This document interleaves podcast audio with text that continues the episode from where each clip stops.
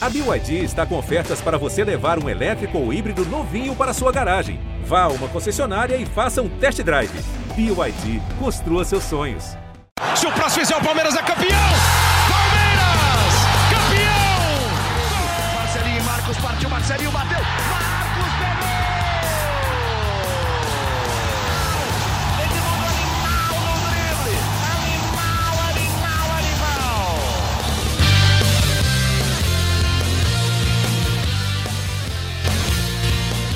Palestrinas e palestrinos, começando mais um GE Palmeiras, o seu podcast aqui no GE. Globo sobre tudo do Verdão. Eu sou o Lucas Garbelotto e hoje eu tenho novamente a companhia de Leandro Boca e Emílio Bota para a gente falar tudo, absolutamente tudo, sobre a vitória do Palmeiras ontem contra o Atlético Goianiense no Allianz Parque. Um jogo que o Palmeiras vinha fazendo um primeiro tempo mediano, se é que podemos dizer, mediano para baixo, eu acho, para ruim, perto do que a gente vinha vinha vendo do Palmeiras jogando. Tomou um gol, saiu atrás, o Luan deu uma cabeçada na trave contra a própria trave do Everton. A bola voltou, ele foi lá e tum, meteu para dentro. O Luan, que a gente vai falar muito dele aqui também, ele se, se redimiu, se redimiu no jogo, fez dois, dois lances importantíssimos logo depois. Mas primeiro vamos apresentar, vamos começar a falar com os nossos, nossos amigos aqui. Primeiro vamos com o Emílio. O Emílio estava cobrindo o jogo ontem, não estava no Allianz Parque por estava esperando o resultado do PCR. Graças a Deus não era Covid, mas saiu no meio do jogo, ele não pôde estar lá no Allianz. Mas Emílio, o que, que, você achou do jogo? Você, eu vi lá no, no GEC, você que ontem estava com as notas, né? Porque Felipe Zito e Thiago Ferri estão de folga, curtindo o feriadão, merecido sempre. E você estava no comando desse, desse jogo, dessa cobertura do jogo de ontem. Você deu as notas lá, eu concordo com, com, com todas elas, de verdade, não não estou puxando o saco aqui. Mas e aí, o que, que você achou do jogo? O que você achou de atuações específicas? Já que você deu as notas, manda bala. Fala, Lucas, Boca, os nossos queridos ouvintes. É um jogo é, muito maluco, né? Parece que a gente teve 10 minutos de jogo, né? É, a doideira, impressão foi que doideira.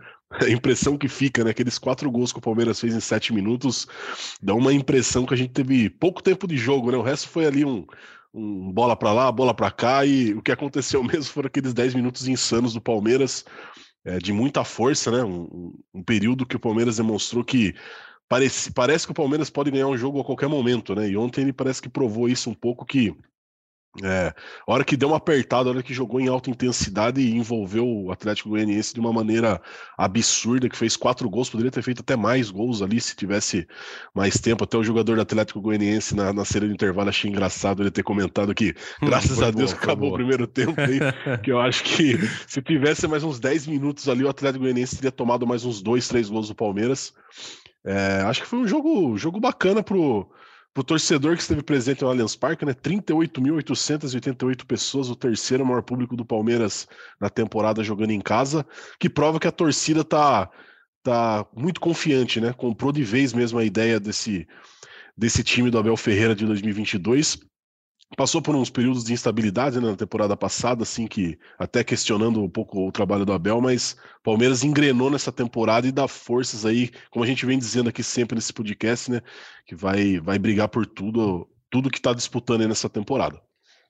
Ô Boca, ontem depois do jogo, eu confesso que eu tava lá na redação, ontem eu tava lá na Globo, eu tava trabalhando e eu tava assistindo o jogo do Palmeiras e editando um negócio no meu computador aqui. Cara, eu olhei pra TV, um gol. Olhei pra TV de novo, dois gols. Olhei de novo, três gols. Eu falei, pô, o que, que tá acontecendo, cara? Que loucura que é essa? Aí depois, ontem à noite, a hora que eu fui dormir, eu entrei no GE tal, fui dar uma lida nas notícias, tinha lá seu vídeo, eu fui assistir.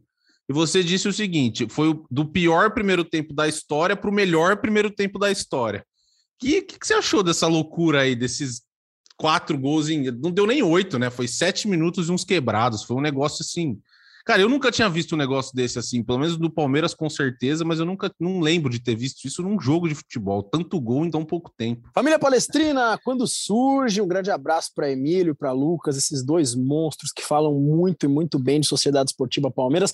E como é bom estar aqui nesse podcast do GE, dessa máquina chamada Palmeiras dessa máquina de jogar futebol, desse fenômeno futebolístico do maior time da América hoje, sem a menor sombra de dúvidas. Como é bom. E assim, quem discordar não chega a ser clubista é, de outro time. Não é isso, é uma pessoa que simplesmente não entende de futebol.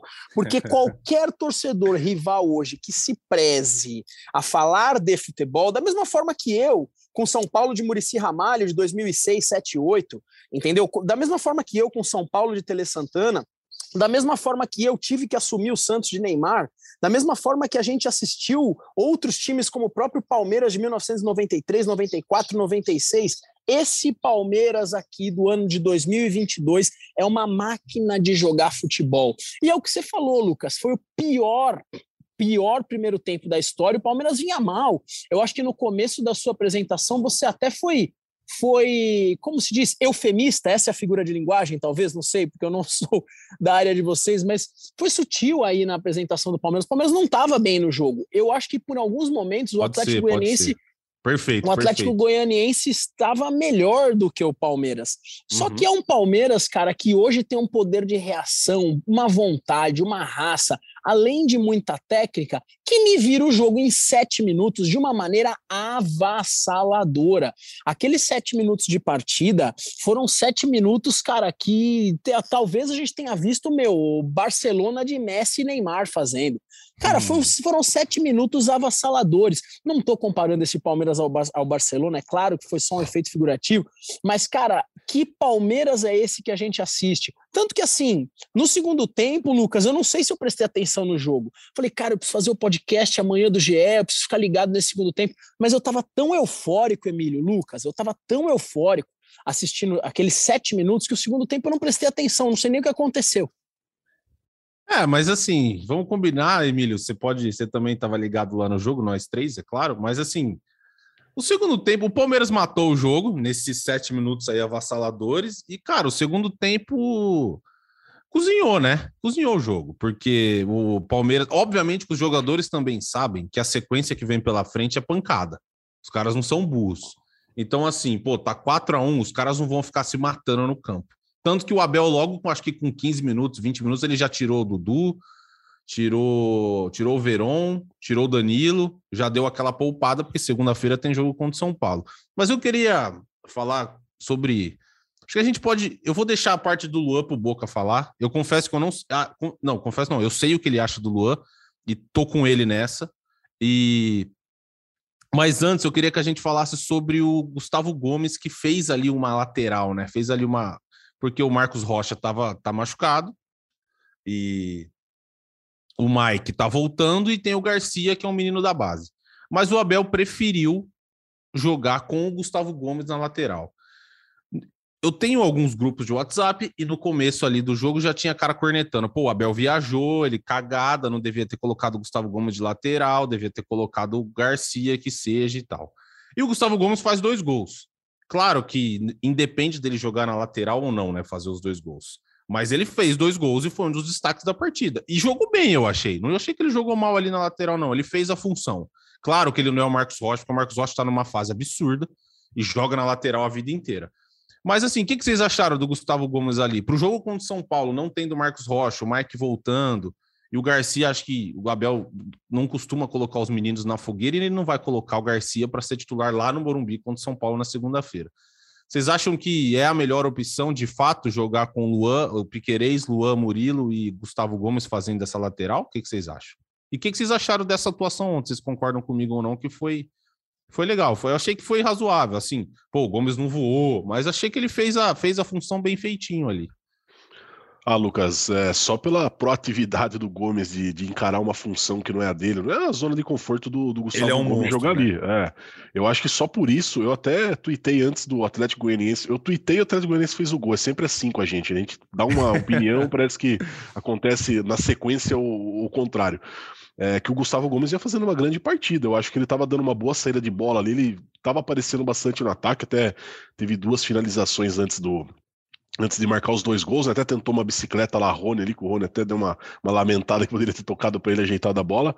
É, bem lembrado, que, hein? Bem lembrado. Né? Vamos falar, vamos falar dela, vamos falar dela mais para frente. É, eu acho que o Gustavo Gomes fez uma partida muito boa, cara. Eu, eu até dei a nota 9 para ele, a mais alta do Palmeiras, porque eu acho que ele foi o grande personagem do jogo por conta dessa, dessa função que ele, ele já chegou, cara, voltou pro time já fazendo uma outra função, jogando bem, marcando dois gols. Eu acho que ele foi a cara desse time do Palmeiras nesses sete minutos, sabe? Um, um cara que meio que foi uma redenção do, do time nesses sete minutos, a grande figura. Eu acho que sem o Gustavo Gomes, ele é a presença do cara, né? Ele tem a, a figura dele de capitão, de líder do time, um cara que impõe respeito quando tá em campo. Eu acho que, que o Gustavo fez uma grande partida e se torna mais uma opção do Abel, né? O Abel gosta de ter jogadores versáteis, jogadores que podem fazer mais do que uma posição, ele já deixou isso bem claro. Ele até falou ontem na coletiva, né, que o Gustavo Gomes seria reserva se o Marcos Rocha tivesse condições de jogo, que ele, na opinião dele, o Luan e o Murilo vinham muito bem, ele não podia quebrar essa sequência, e já que o Gustavo vinha de um desgaste físico, ele ia dar uma segurada no, no Gustavo uhum. Gomes. É, mas eu acho que foi uma. É que daí ele falou, né? Agora vocês vão falar que a minha opção foi ótima, que eu sou um gênio, que eu sou o melhor treinador do mundo, porque ele fez dois gols no jogo. Mas eu acho que foi uma opção interessante. O Gustavo já tinha jogado contra o Red Bull, acho, se eu não me engano, nessa função de lateral já, direito. Ele já tinha feito, né? já tinha feito. Então, acho que é uma opção. O Abel ganha, o Abel, o Abel gosta, né? Ele, ele falou: elenco reduzido, eu, prefiro, eu preciso buscar opções no elenco qualificado que eu tenho, que eu sei que os jogadores podem dar mais do que é, costumeiramente eles poderiam dar jogando apenas de uma função. Então, acho que ele cumpriu mais uma vez o papel, né? Ele redescobriu um jogador que pode ajudar ele no momento que ele, que ele precise durante a partida. Acho que é, saldo mais do que positivo essa, essa, essa partida do Gustavo Gomes na lateral e talvez possa ser possa ser é, uma alternativa para o jogo contra o São Paulo na segunda-feira. Não sei ainda se o, se o Marcos Rocha deve jogar, acredito que não, porque não fez trabalho em campo no último treino, é, mas é um mistério, né? É, mas é uma opção, é, acho que fica por esse lado, é uma opção do Abel e para quem está do outro lado é mais complicado também de você conseguir meio que decifrar o que o Abel Ferreira pensa, né? Ele pode sempre vir com uma carta na manga e te, e te quebrar no esquema tático. Você fala, não, o Abel vai jogar com tal, vai fazer isso. Não, o Abel sempre, uhum, sempre uhum. tem alguma coisa, algum detalhe que ele muda e, e tem dado certo, né? Ô Boca, todo mundo que escuta aqui o nosso podcast, que te acompanha nas redes sociais, sabe que você acha o Gustavo Gomes um dos maiores zagueiros da história do Palmeiras. Acho que todo mundo acha também. Cara, além da dedicação desse cara pro, pro time, ele faz tudo, né? Ele, pô, vai fazer jogar de lateral? Jogo. Precisa de colocar ele de volante, ele vai jogar também. Precisa jogar de ponta, ele vai jogar também. Fala o que, que você achou da atuação dele. E também eu queria que você falasse um pouco do Luan. O Luan falhou no primeiro gol. Aí eu acho que tem, claro que ele, pô, ele também é azarado, isso a gente já falou. Ele falhou feio, eu acho, ele falhou no, falhou três vezes ali, se não me engano. Ele falhou na saída de bola, depois ele cabeceou a bola contra o próprio gol e depois ele foi tirar, tentou tirar uma bola alta com o pé e botou para dentro. Foi, foi um negócio ridículo.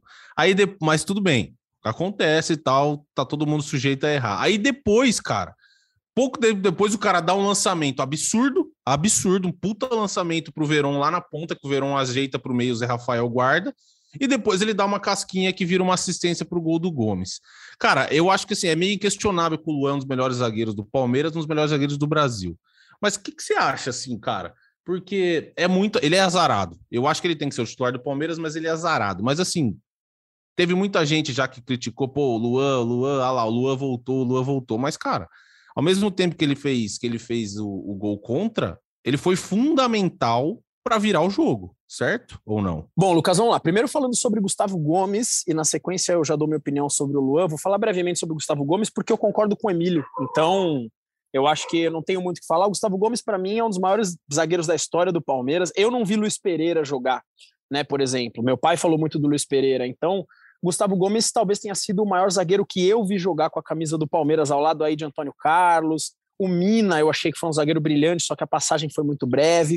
Então, Gustavo Gomes é sensacional, ele é versátil. Eu não considero ele um lateral de forma alguma. Para mim, ele está muito atrás na posição, lógico, do que uhum. Marcos Rocha e Mike. Se torna um coringa jogando pelo lado direito. A única atenção que eu dou é qual o adversário que o Palmeiras vai enfrentar. Claro que uma coisa é enfrentar o Atlético Goianiense em casa, outra coisa totalmente diferente é um abismo enfrentar o São Paulo no Morumbi.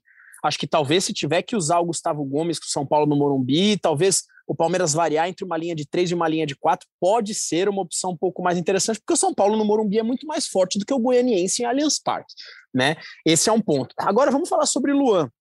O Luan, cara, o negócio é o seguinte, ele precisa passar, não quero ser polêmico aqui, eu não quero falar sobre religião, mas ele precisa passar em alguma igreja aí, ele precisa passar. Banhozinho sei, de sal grosso no mínimo. Isso, no mínimo. essas coisas. Não, não, não, é esse o assunto da live, eu não tenho nem conhecimento, conhecimento algum.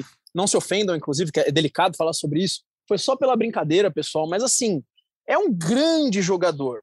É um grande jogador. O Luan, tecnicamente, ele é incrível. Para mim, é um dos grandes zagueiros do Brasil. Mas o cara é muito azarado, né? No começo do jogo, o cara falha triplamente. É impressionante. Três falhas. Ele erra na saída de bola. Ele dá uma cabeçada que o Everton faz um milagre. Depois ele acerta quase uma bicicleta do Rony e faz um golaço. Né? Então ele falha três vezes no primeiro lance. E aí, na sequência, ele decide o jogo porque o lançamento dele para o Gabriel Veron foi espetacular. Ele que dá uma, castela, uma casquela para o gol do Gomes, foi incrível. Eu vou passar um dado para vocês. Na, na live que a gente fez ontem, na, na sequência do jogo, eu joguei uma enquete para a torcida. Lembrando que, assim, não é a opinião da torcida, é uma enquete da galera que nos segue, os Boca, beleza? É importante eu frisar isso. E 80% dessa enquete falaram que o Luan se redimiu. A minha pergunta lá para a galera foi: o Luan se redimiu ou o Luan voltou a ser o Luan que, que causa algum tipo de problema? 80%, acho que é um número considerável, né? Uhum. 80% veio comigo na opinião de que não, o Luan se redimiu, o Luan é um excelente jogador.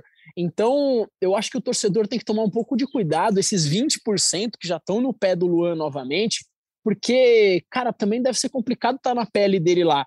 E olha, cara, eu não sei se o Luan faz terapia, o Palmeiras tem psicólogo, enfim, mas deve ser muito difícil, pessoal, é, é, você, um jogador de futebol, cara, falhar do jeito que ele falhou, fazer um gol contra e ter a cabeça de se redimir desse jeito. É, agora, amigos, vamos falar um pouco. Eu, o Boca, você como como nossa voz da torcida, um negócio me chamou muito atenção ontem no terceiro gol. Cara, o Scarpa comemorou esse gol de um jeito. Ele faz o terceiro gol e ele sai num pique, numa loucura. Que, cara, o Scarpa geralmente é um cara mais na dele, um cara mais sossegadão. Ele comemora os gols, óbvio, mas ele não faz essas comemorações tipo, oh, sai correndo, pula, grita, não sei o quê. Cara, ontem, a hora que ele faz o terceiro gol, ele dá uma explodida, que foi um negócio assim cara, foi, foi bonito de ver, sabe? Pô, o cara tava ali afim, o cara tava com sangue na veia, sangue no olho, o cara, pô, ele ficou, de fato, ele ficou eufórico, ficou feliz com o gol. E olhando assim, eu falei, cara, esses caras aí vêm para ser campeão brasileiro. Eles querem porque querem morder essa taça. Porque, cara, foi uma gana a comemoração. E assim, cara, eles, a torcida tava eufórica com os gols e eles também, tipo, pô, eles foram crescendo de um jeito no jogo que, cara, tava todo mundo assim, pô, a gente vai ser campeão. E na coletiva o Abel fala, ele fala assim: hora que eu vi a atmosfera, eu pensei comigo, eu não posso ir embora daqui. Porque, cara, eu acho que a torcida, não sei, me parece meio uma, uma, uma alma meio 2016, assim, que a torcida apoiou muito o time para ser campeão brasileiro. E não sei, me parece que tá bem parecido com aquele ano, assim, a, o time tá afim, o treinador tá afim de ganhar um título que ele nunca ganhou. Você acha que tá? Parece que ano passado eu não vi essa gana no Palmeiras em ser campeão brasileiro, mas esse ano eu tô vendo, tô vendo que os caras estão afim de ganhar o brasileiro. O que, que, você acha? Eu tô viajando ou você também percebeu isso? Não, tá viajando coisa nenhuma e a torcida tá sentindo isso. Inclusive, eu assumi um erro aqui no podcast do GE. Há poucas edições eu falava que o Palmeiras teria muito mais condições de ganhar uma Copa do que o Campeonato Brasileiro em função do elenco curto que tem. Eu mudei de opinião, não tenho vergonha nenhuma de assumir isso daqui. Eu realmente mudei de opinião, porque o Abel tá, o Abel tá colocando, cara, time completo, time completo atrás de jogo, atrás de jogo, atrás de jogo, mesmo com elenco entre aspas curto, se a gente desconsiderar a base, se a gente usar a base, o elenco não é tão curto assim, essa é que é a real. É, e o Palmeiras está entrando nos jogos do Campeonato Brasileiro com muita vontade de vencer. Então, se nós, torcedores, naquele momento da virada histórica, naqueles sete minutos, vibramos daquele jeito e a gente viu no campo, como você falou de forma, cara, sensacional aí na sua apresentação, a vibração do Scarpa, é um Palmeiras que vai brigar.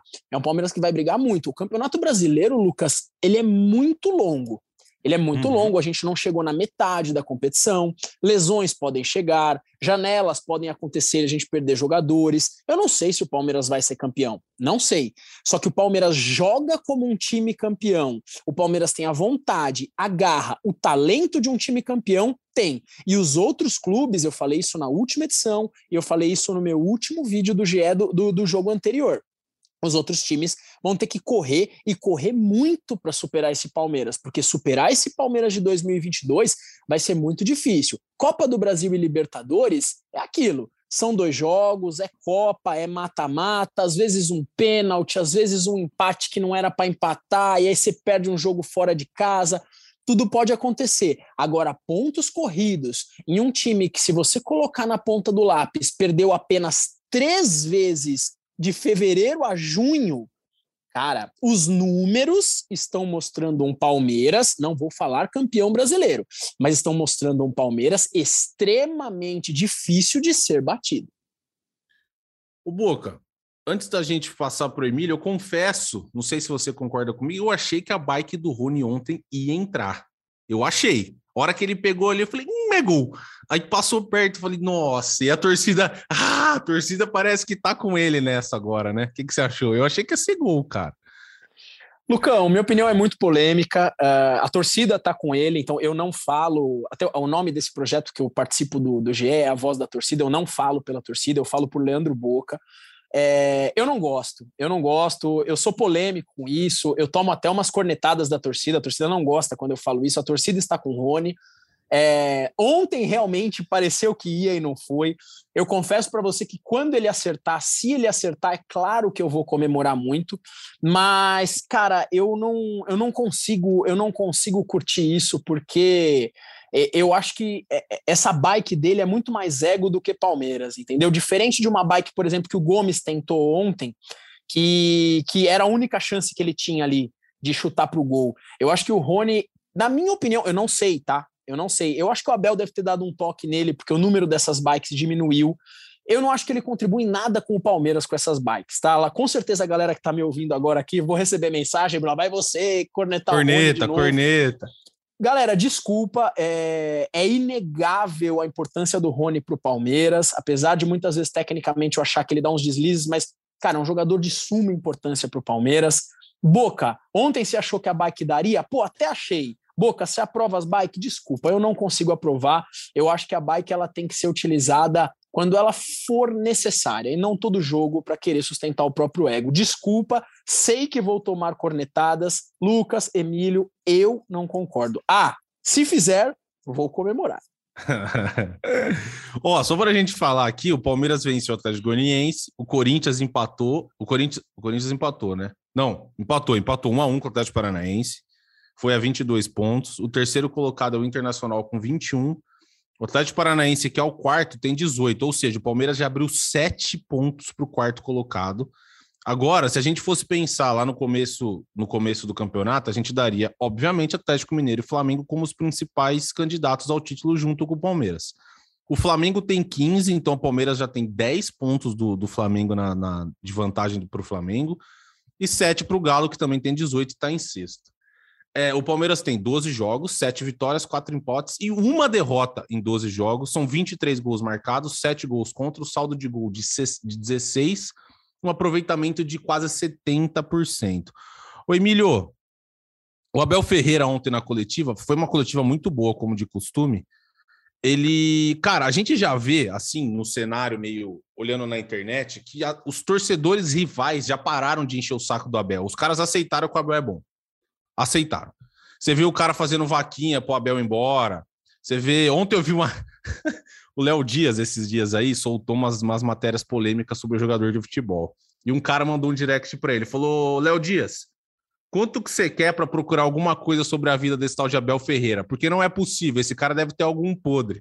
Então, assim, os próprios rivais do Palmeiras, eles já meio que, cara, todo mundo, todo mundo caiu, não caiu na graça, mas todo mundo aceitou, parou aquele negócio, ah, porque o Abel é retranqueiro, porque o Abel é isso, porque o Abel é aquilo.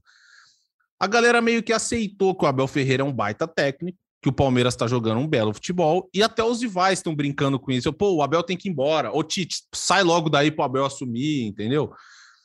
E, cara, fazia muito tempo assim, que eu não via uma unanimidade, eu nem lembro, acho que nem lembro quando foi, cara, que, que, as, que as próprias as torcidas adversárias chegaram num consenso que o, que o técnico do outro time, do rival, era muito bom.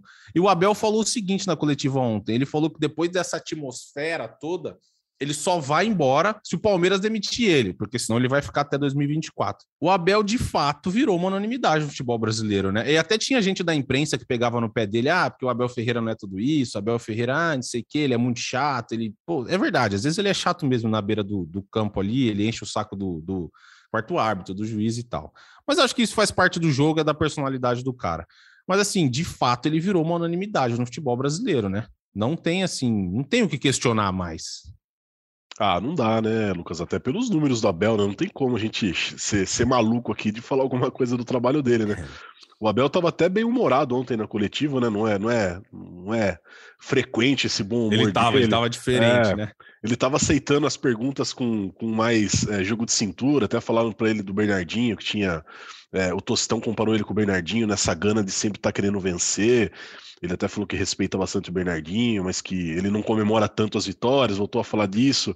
Perguntaram para ele se ele já. É, o que, que precisa mais para ele ser feliz, porque ele já é rico, já é bem sucedido, e ele até comentou da família dele que vai vir morar com ele aqui uhum. é, agora.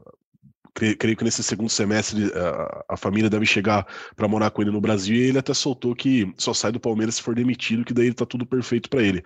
É, acho que tudo, o tempo é, é, o senhor da razão mesmo, né? Acho que a gente às vezes acaba fazendo algumas análises muito precipitadas no trabalho não só de jogador, mas também de treinador, principalmente de treinador, né? Eu acho que o tempo de trabalho, quando o cara tem o foco daquilo que ele quer, quer fazer, desempenhar aquilo que é um, tre um treinador realmente é, chegou, vestiu a camisa do Palmeiras, eu acho que o tempo mostra o quão importante esse cara vai ser e o legado que o Abel Ferreira tá deixando no Brasil, né? Um cara que veio é, na onda ali do Jorge Jesus, né? Eu acho que o Jesus, Jesus chegou primeiro do que o Abel, né? Chegou, é, chegou. Mas o Abel já, já passou o Jorge Jesus em termos de treinador. Pode não ter, é, talvez, a mesma mídia que o Jorge Jesus tinha, porque o Jorge Jesus gostava de fazer uma mídia, a gente viu agora recentemente como ele gosta, que voltou para o Brasil, fez uma pressãozinha indireta para retornar para o Flamengo. Eu acho que o Abel é um cara menos midiático, mas é um cara que, em questão de trabalho, questão de números, é, muito mais consolidado no futebol brasileiro. Tanto é que você vê em qualquer post do Palmeiras, levem esse cara daqui, pelo amor de Deus, outros torcedores falando, né? Ah, pintou uma vaga lá, não sei em qual time, leva o Abel. É, e o Abel também é bem pés no chão com relação a isso, né? Até questionado sobre a seleção brasileira, ele até ele é bastante é, enfático quando perguntou da seleção brasileira. Ele falou que a seleção dele é o Palmeiras e que não dá nenhum indício de que um convite balançaria o Abel Ferreira nesse momento. É óbvio que é, se pintar vai ser no fim da temporada depois da Copa do Mundo, e o Palmeiras vai ter definido a sua vida no Brasileiro, na Libertadores, na Copa do Brasil, mas acho pouco provável que o Abel saia do Palmeiras nesse momento. O Boca, claro que não é simples assim. Pô, dá tempo que vai dar tudo certo. O Abel Ferreira, obviamente, tem um bom time, tem um bom elenco, é um treinador muito competente e tem respaldo.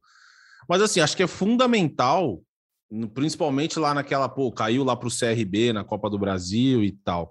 Acho que o respaldo da diretoria também, a gente tem que dar o crédito aqui para os caras, foi fundamental para o Palmeiras colher o fruto do que está colhendo agora, certo? Você concorda?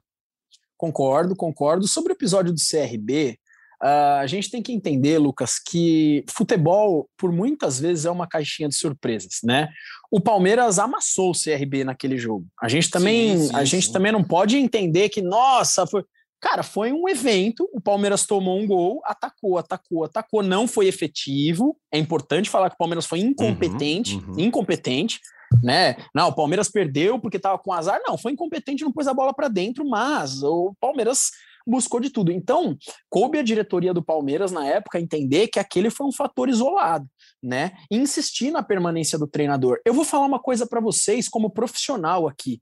Tá? Para quem não sabe, eu sou especialista em medicina esportiva, eu, eu trabalho também com atletas de alto rendimento, além de trabalhar com pessoas que não atletas, né? E vai é, deixar todos os integrantes do podcast já Palmeiras Bodybuilders. É, é o plano para. É o, é o projeto, é o projeto.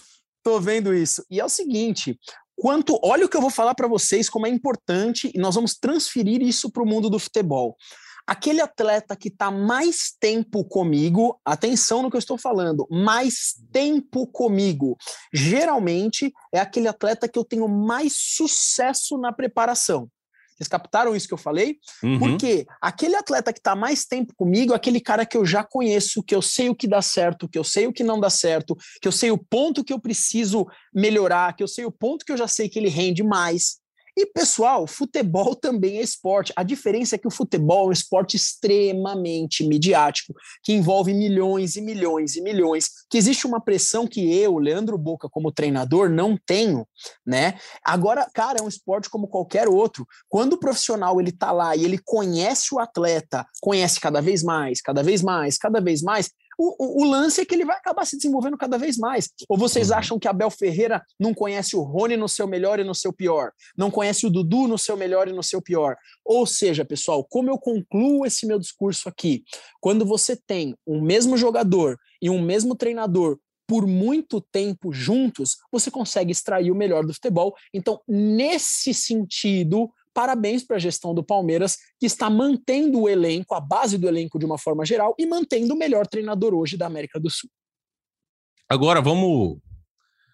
Falamos bastante do Atlético Goianiense, falamos de Abel Ferreira, agora vamos dar uma projetada no jogo de segunda-feira. Fatalmente na terça estaremos juntos aqui de novo. É, espero que com a vitória do Palmeiras, né, Boca? Falar sobre vitória do Palmeiras no podcast do Palmeiras. Eles querem falar de vitória do São Paulo no podcast do São Paulo. E essa é a vida. Cada um, assim, para nós aqui do GE Palmeiras, é melhor que o Palmeiras esteja sempre ganhando. Afinal, os torcedores vêm nos ouvir, certo? Então é o seguinte: Palmeiras e São Paulo no Morumbi, segunda-feira, 8 horas da noite. É um. Eu gosto desse horário das, da segunda, assim, às 8, confesso, eu gosto. É, e o Palmeiras pega o São Paulo no Morumbi, então, na segunda às oito, e depois na quinta-feira também às oito, aí pela, pelo jogo de ida das oitavas da Copa do Brasil. O Emílio, uma derrota nesse jogo, eu acho que o Abel, eu não sei, eu, eu sinto que o Abel vai dar uma vai, vai dar uma, uma mesclada nesse jogo aí. Acho que ele não vai com 100%, acho que ele não vai no, com força máxima, mas é só um feeling.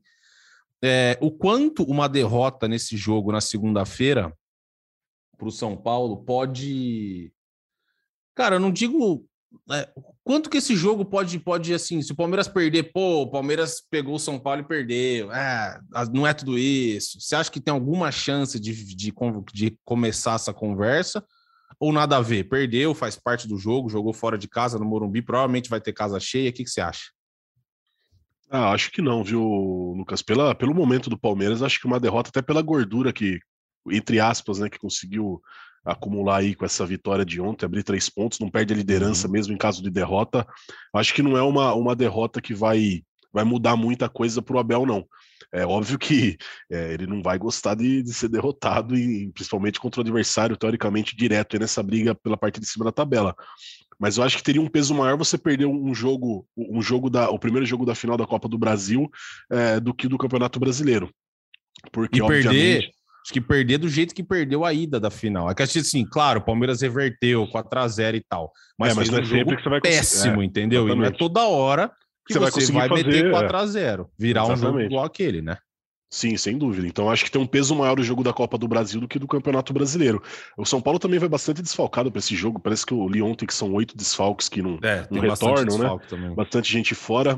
Pode ser também por conta disso que o Abel possa dar uma segurada em alguns jogadores, mas eu não consigo cravar não que ele vai que ele vai fazer é, uma mesclada não. O Abel tá indo com, com o que ele tem de melhor em todos os jogos e eu acho que ele vai fazer isso nessa sequência que o Palmeiras tem aí. A gente falou, né, que talvez ele consiga poupar contra o Fortaleza, o Havaí, alguma coisa assim. Acho que nesses jogos aí contra São Paulo, Cerro, essa sequência da Copa do Brasil, da Libertadores do Brasileiro, ele vai com força máxima se ele puder. Boca, você concorda com o meu feeling ou você acha que é pé embaixo e esquece isso aí, vamos poupar quando der? Claro, tem a parte de fisiologia, você conhece muito melhor que a gente aqui, que os médicos estão falando, ó, oh, Abel, o músculo do cara tá assim, tem chance de estourar aqui pô, o cara não tá 100%, segura esse, segura aquele. Isso é fato e se o chegarem para o Abel e falar, pô, Abel, não dá para alguém jogar, obviamente ele não vai colocar em campo, porque senão ele pode perder o cara, em vez de um jogo, perder um mês, no mínimo, sei lá. Mas assim, você acha que tem alguma chance do Abel dar uma segurada e já dar uma projetada nesse jogo aí contra o, contra o São Paulo? O que, que você acha? Primeiro lugar, um abraço para o Caio Domingues, da Voz da Torcida do São Paulo, é um grande amigo meu. Eu não vejo a hora de te fazer uma live com o senhor novamente, porque aquela lá da final do Campeonato Paulista, quando a gente ganhou de 4 a 0 o senhor sumiu, hein, seu Caio? Uhum. Estou aguardando o senhor, grande pessoa, grande parceiro, cara, muito gente boa, mas torce para São Paulo, né? Ninguém é perfeito assim. Sobre esse jogo, Lucas, é o seguinte, cara, vamos lá. Uh, eu, assim, o futebol é uma caixinha de surpresas e o Abel é uma caixinha de surpresas mais ainda. Eu não sei o que ele vai fazer, mas eu acho que o jogo certo para a gente dar uma segurada, dar uma poupada é o jogo de segunda-feira. Concordo absolutamente com que o com que o Emílio falou. Se o Palmeiras eventualmente não ganhar do São Paulo, se empatar ou até uma derrota simples, tá tudo certo. O Palmeiras tem que ser aplaudido pela torcida e vida que segue. A gente tem uma gordura ali no Campeonato Brasileiro, enfrentar o São Paulo no Morumbi não é fácil, não é fácil, é complicado. Então, assim, se fizer os três pontos, cara, sensacional. Eu vou gritar de felicidade. Se eventualmente o resultado vier neutro ou então negativo para o Palmeiras, vida que segue e vamos com foco na Copa do Brasil. Eu acho que o Palmeiras tem que ir com força máxima no jogo de quinta-feira. É quinta, né, pessoal? Não sei se eu tô. Quinta, quinta, quinta. É quinta, obrigado. Desculpa aí. Então, assim, é, é, pô, tem que. Vamos, vamos para cima para ganhar os três jogos que temos pela frente contra o São Paulo? Claro que vamos. Mas, para mim, a força ali, a força máxima, a concentração tá na Copa do Brasil. É, um empate na segunda-feira e uma vitória na quinta-feira é melhor do que o contrário tá? Eu acho que o, o, o Emílio falou tudo aí na realidade, concordo, né? Enfrentar o São vocês, Paulo, concordo com os dois. enfrentar o São Paulo no Morumbi é uma casca, cara. Não, não é fácil. O Palmeiras tem essa gordura no Campeonato Brasileiro. O Campeonato Brasileiro é longo e vai, torcedor palmeirense. Vamos ser sinceros. A gente quer eliminar o São Paulo na Copa do Brasil porque a piada tem que ficar eterna. Né? Com certeza, com certeza. É o seguinte, então, o Palmeiras que, ó, só para a gente dar uma pensar aí nessa gordura. O Corinthians, que é o segundo colocado, tem o Goiás na Neoquímica Arena no domingo. Cara, o Goiás não é um jogo fácil. Eu, a tendência, claro, é que o Corinthians ganhe, joga em casa, é um time melhor, mas assim, o Goiás é um, é um time chato de jogar contra. O Palmeiras mesmo foi jogar com o Goiás lá em Goiânia. Acho que foi em Goiânia o jogo, empatou. O Rony fez um gol no final, tal, mas empatou.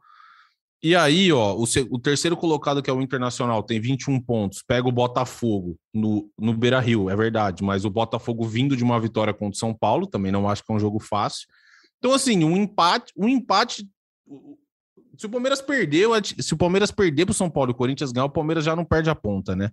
Porque é, não perde a ponta, o Corinthians não vai ganhar de 10 a 0 do Goiás, então não vai perder a ponta.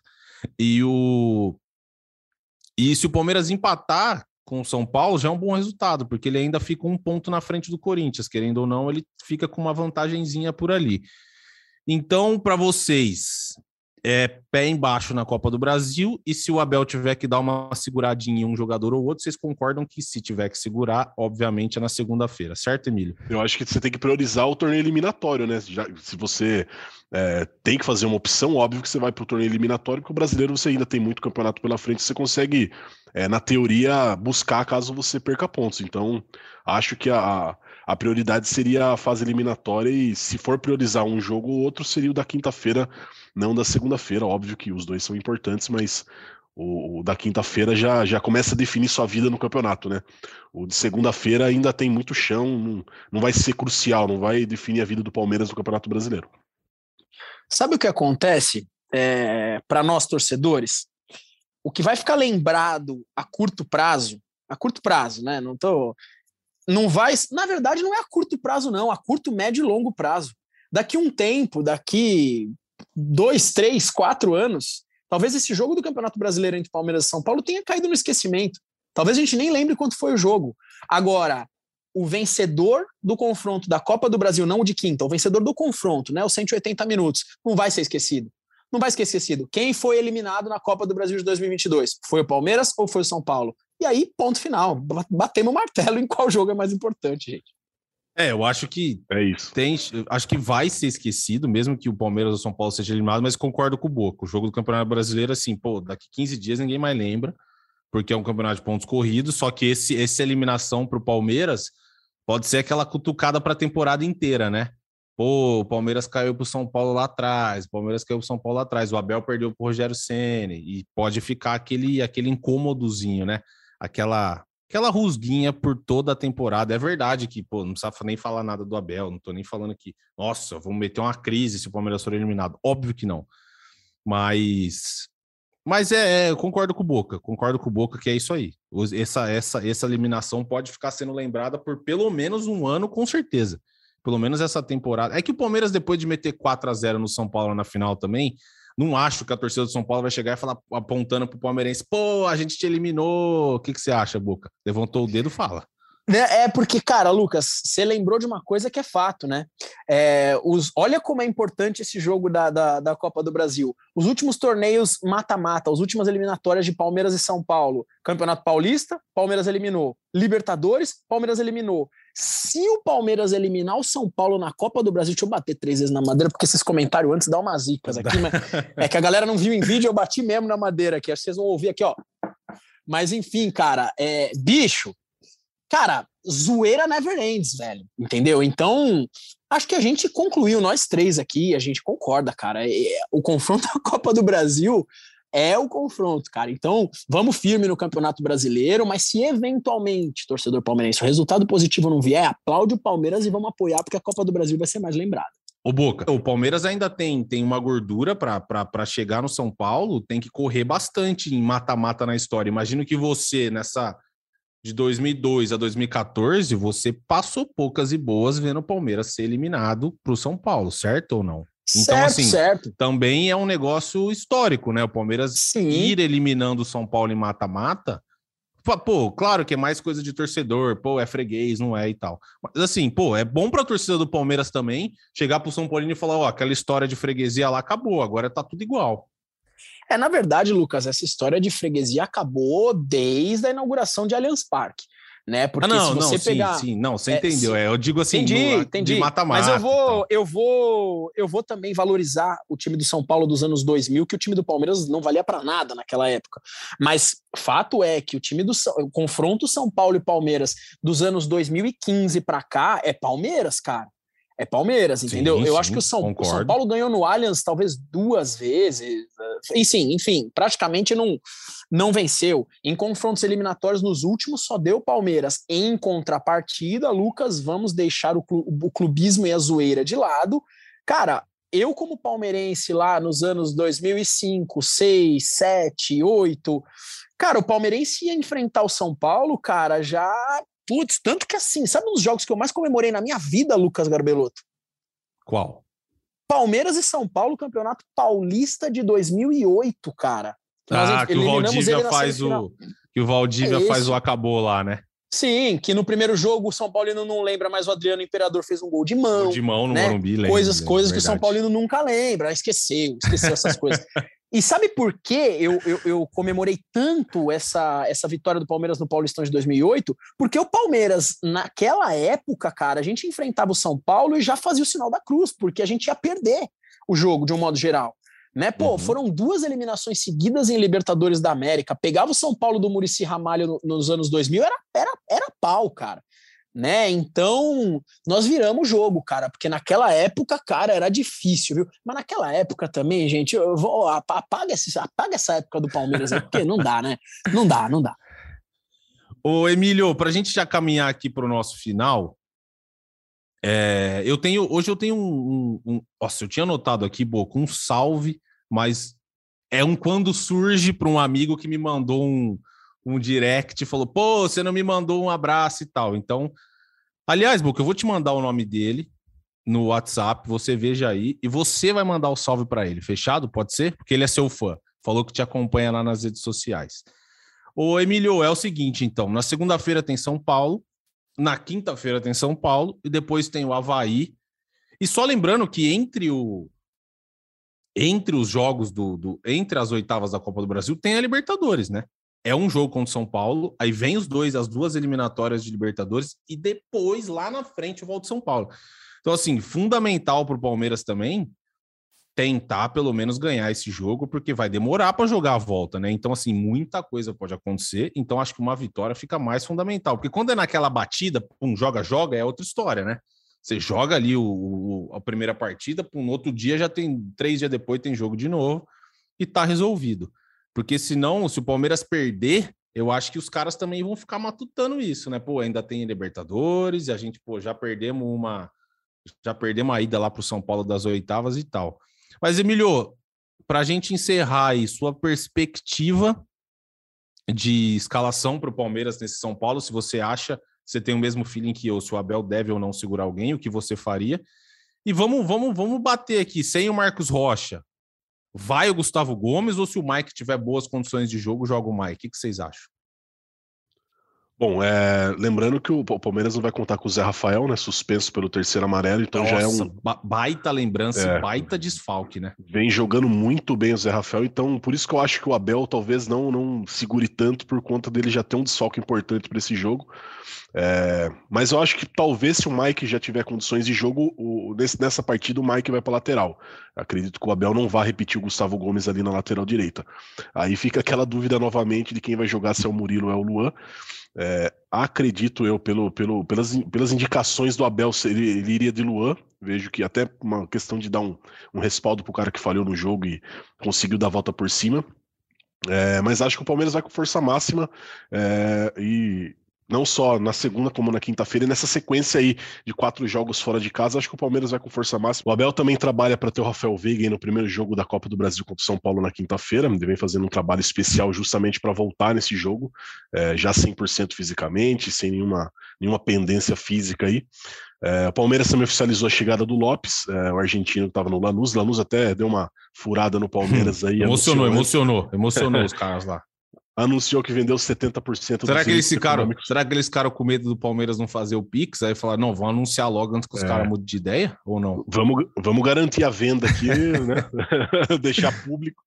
Enfim, mas é, ele vai ter aí um mês, pouco mais de um mês para se adaptar ao Brasil, o estilo de jogo do Abel Ferreira. O Abel até comentou ontem da importância desse período de adaptação, de ter um jogador mais, mais preparado, mais ambientado para poder começar a entrar nos jogos. É, e também agora tem uma matéria que a gente está preparando para o fim de semana que com seis jogadores no elenco, pelo menos nos jogos do Campeonato Brasileiro e da Copa do Brasil, o Abel vai sempre ter que deixar um estrangeiro de fora, né? O limite é cinco, cinco jogadores relacionados por partida.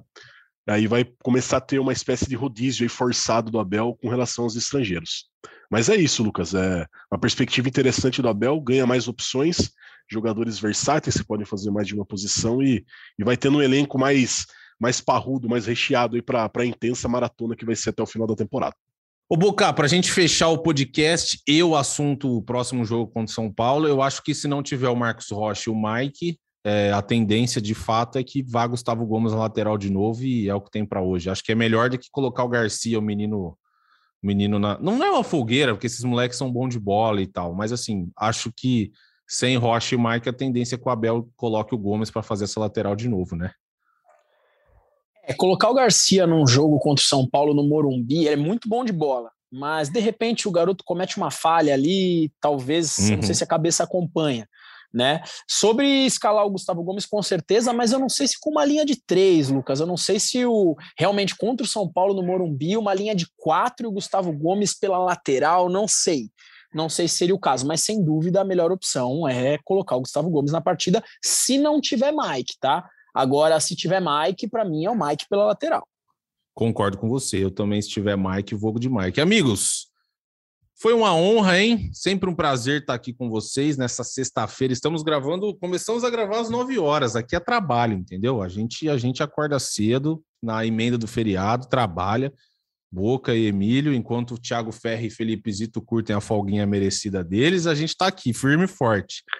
Então, Emílio, algum recadinho final para a gente partir? É isso, não. O recado é aproveitem bem o fim de semana, cuidem-se, que segunda-feira tem mais. É isso, segunda-feira é dia de clássico. E aí, Boca? Obrigado, hein? Tamo junto, valeu de novo pela, pela participação. Você, como sempre, você é a, nossa, a melhor voz da torcida, eu diria, daqui. O que, que você acha? Tá, tá com moral comigo ou não?